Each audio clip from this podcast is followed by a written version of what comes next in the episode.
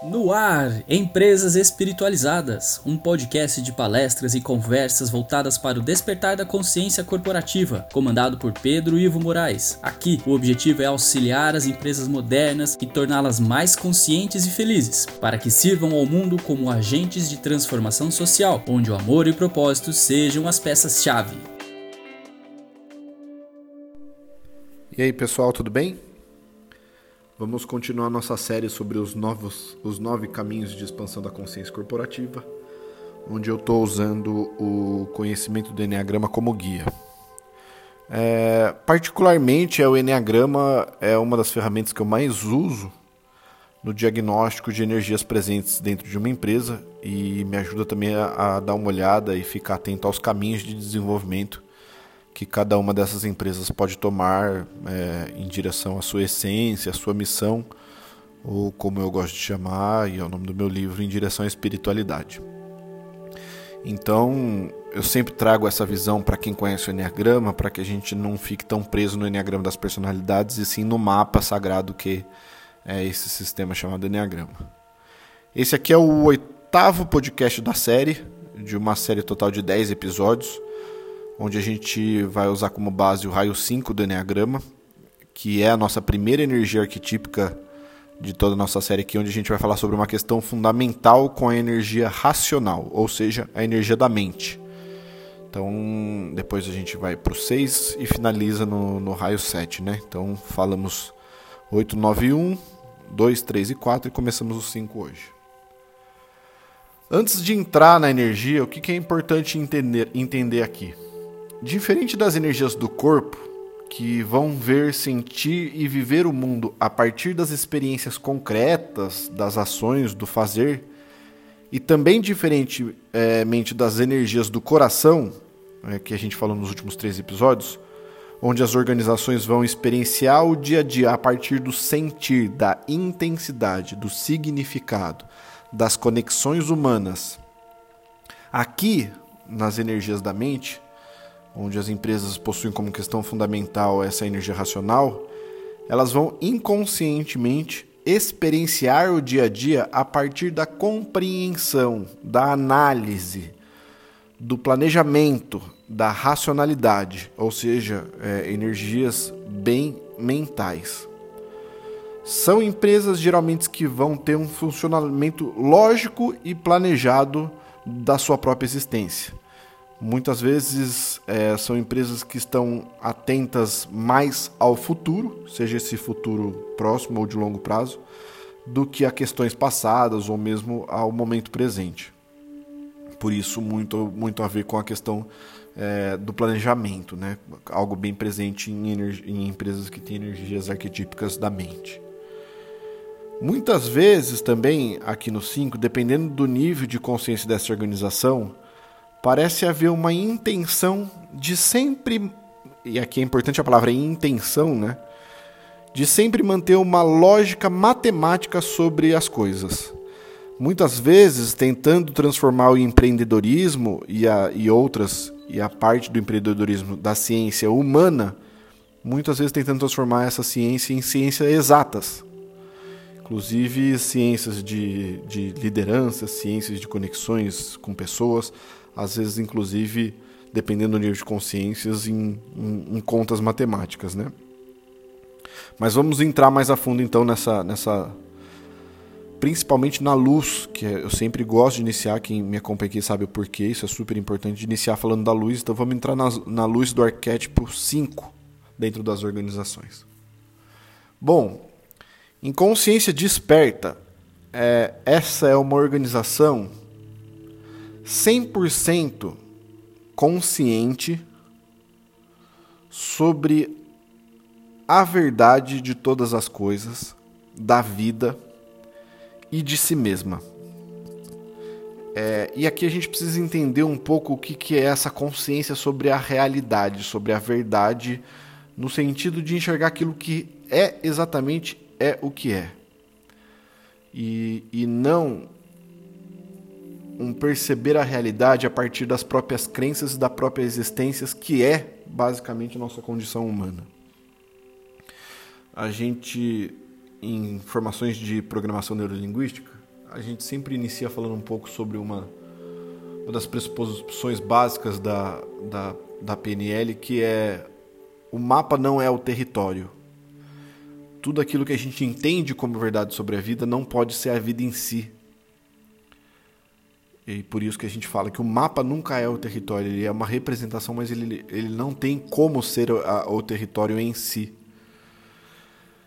E a luz iluminada do raio 5 é o ponto do Enneagrama onde, inclusive, essa percepção dessa verdade é entendida.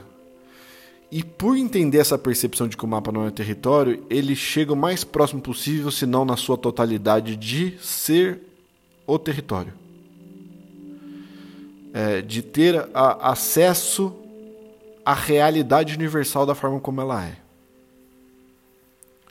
Eu gosto sempre de usar a metáfora é, quando eu vou iniciar formações específicas, quando a gente está entrando no raio 5, de usar a metáfora da biblioteca universal, que é o lugar sagrado dos cinco.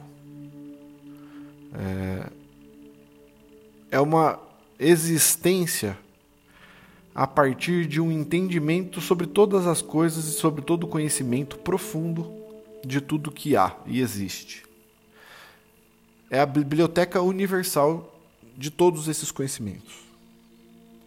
E eu gosto dessa metáfora porque ela também fala uma coisa importante, tanto na luz quanto na, na, na distorção dessa luz, que é sobre o silêncio. A biblioteca é um lugar de silêncio. E sendo o lugar sagrado dos cinco, é sobre esse silêncio profundo que existe nessa biblioteca onde ele se encontra. E é esse silêncio que existe na mente dessa pessoa, organização, e a paz, e a extrema e profunda paz e solitude, onde nada ali pode abalar o acesso a essa inteligência divina. Esse é o lugar sagrado da luz desse raio. Ao ter acesso a esse nível de consciência, essa organização ou esse líder se torna um grande can canal de conhecimento e sabedoria. Depois a gente entra de repente um pouco explicar, de repente até em outro podcast sobre sabedoria em si, né, que é o é o conhecimento colocado em vida. Então ele se torna um grande canal de conhecimento e sabedoria, colocando toda essa inteligência, toda essa, toda essa biblioteca a serviço de seu propósito. Um outro arquétipo bem conhecido que a gente geralmente compara a essa energia é o mestre iluminado, que tem acesso total ao conhecimento da vida e coloca isso a serviço do seu discípulo é, tradições hindus, né, que falam bastante de mestre e discípulo, guru e discípulo, é, falam bastante que não, é, não há discípulo sem, sem guru ou mestre e não é mestre sem discípulo, né? porque tem essa relação de colocar o conhecimento a serviço do outro, senão de nada serve. Então a palavra serviço aqui é algo bastante sagrado na condução, inclusive, da evolução de uma organização que possui essa energia como algo bastante presente esse serviço coloca a energia da mente em movimento e, e geralmente em direção ao outro, o que ajuda não só a, a, ao centro de corpo a, a funcionar, como ajuda também os, o, o, despertar do coração, né? Colocar esse conhecimento em direção e a serviço do outro. Veja também que eu falei é, tem acesso ao conhecimento e não falei ele tem o conhecimento. Isso porque um dos entendimentos profundos com a mente em silêncio é que todo conhecimento pode ser acessado e você pode se tornar um canal, mas ele nunca pode ser retido na mente. É uma vastidão tamanha que não cabe na mente humana. Imagina toda a biblioteca de todo o conhecimento do mundo dentro de um de uma enciclopédia. Então esse entendimento que a mente humana não é capaz de guardar tamanha informação. O que vai acontecendo com esse líder ou essa organização é que, em consciência mais baixa, distorcendo no processo de esquecimento de si mesmo, que é algo bem profundo, é, ele perde o contato com essa mente silenciosa com essa vastidão de informação, ele perde tudo isso, a clareza, o entendimento profundo, o senso de saber o que é real e o que não é. O, o, perde o contato com essa solitude que é inata, não há, não há necessidade de fazer esforço para ela. E frente a isso, ele se sente perdido em meio a, a tanto barulho. É, e uma das crenças que nasce é de que o mundo exige demais e demanda demais, que é uma sensação de barulhenta, barulhenta mesmo. Como se a solitude tivesse se transformado numa grande multidão. E essa quantidade de coisas, essa quantidade de barulhos vai dando a impressão de que eu estou me sentindo sufocado, eu perdi aquele meu espaço de biblioteca silenciosa, onde as pessoas, onde existe muita, muitas pessoas, muita informação e eu acabo ficando confuso e o mundo acaba parecendo uma grande loucura. Então imagina como é você entender a realidade e de repente se encontrar no meio de uma multidão e não entender mais nada. E é óbvio que aqui eu estou exagerando para a gente entender o que é a queda da alma dessa empresa. Né? Para fugir disso, é... começa a ser necessário começar a fazer uma conta do que, que eu vou conseguir lidar e o que eu não vou conseguir lidar. E aí vai começar um processo de retração da busca de achar essa solitude, essa privacidade, para que esse barulho todo possa cessar e eu não me sinta mais tão esgotado.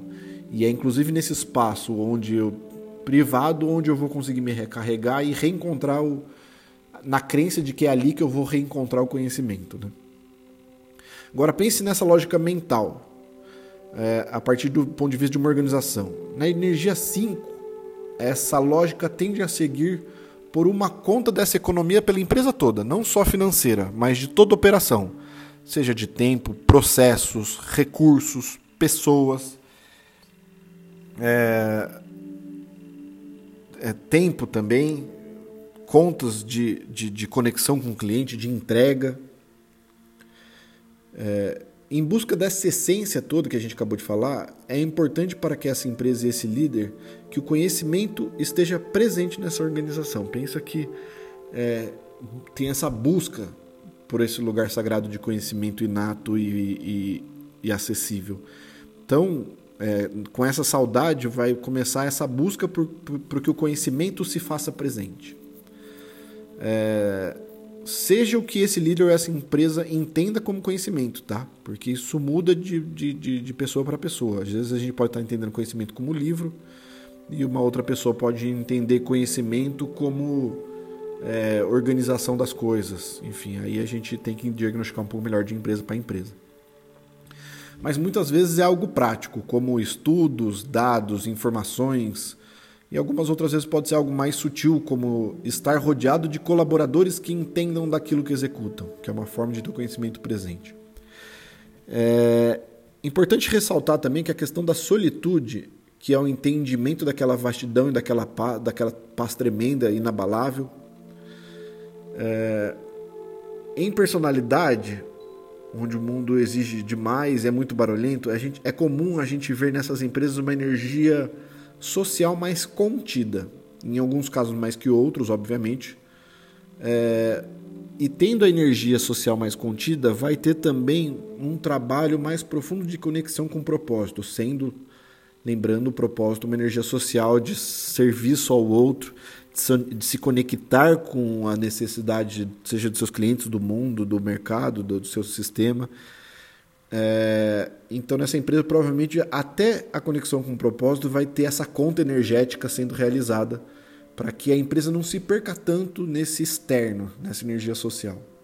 Agora, que tipo de padrões podem existir em empresas que possuem essa, ener essa energia arquetípica bem presente?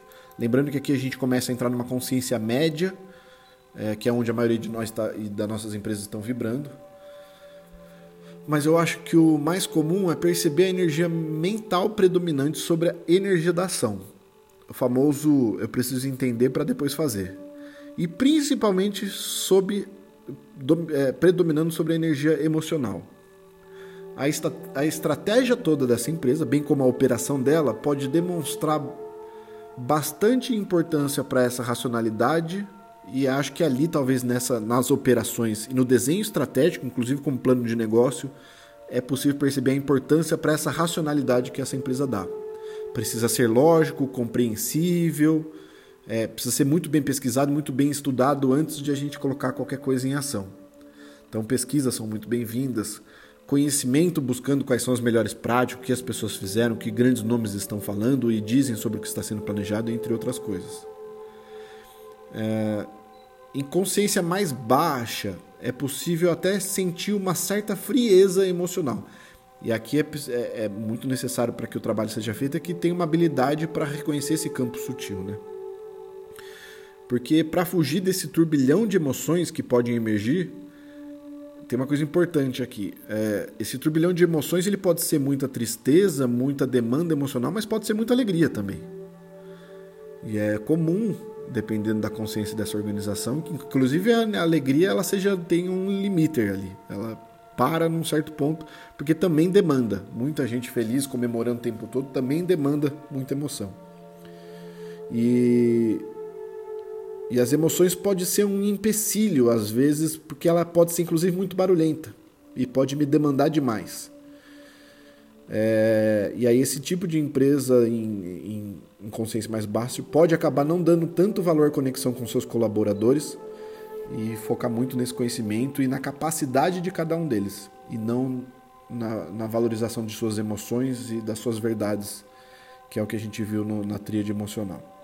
Agora, é, vendo assim por experiência, é bem comum é, ver e bastante presente esse reconhecimento sobre inteligências, conhecimentos, coisas práticas que geralmente essa empresa ou esse líder vai dar. É, novamente depende do que ela vai entender como inteligência conhecimento, tá?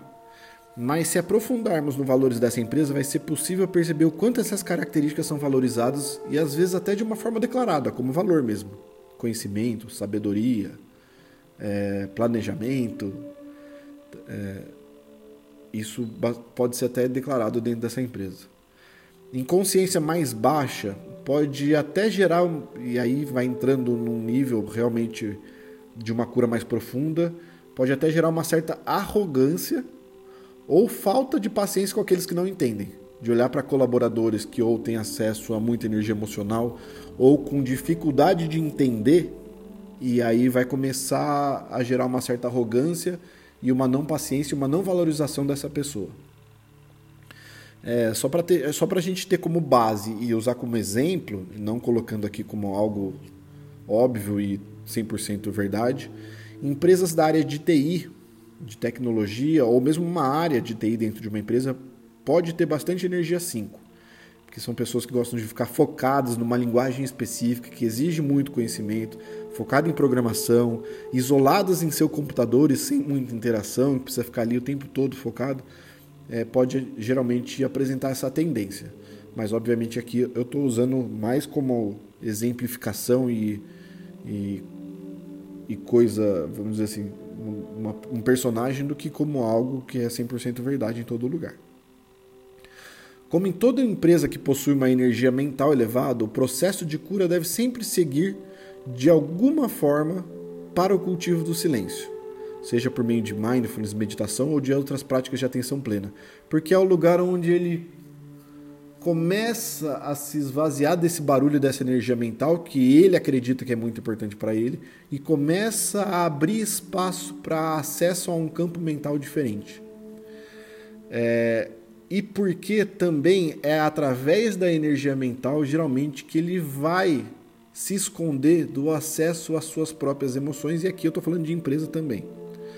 Então é super importante também a conexão, que a conexão emocional seja resgatado caso ela tenha sido perdido.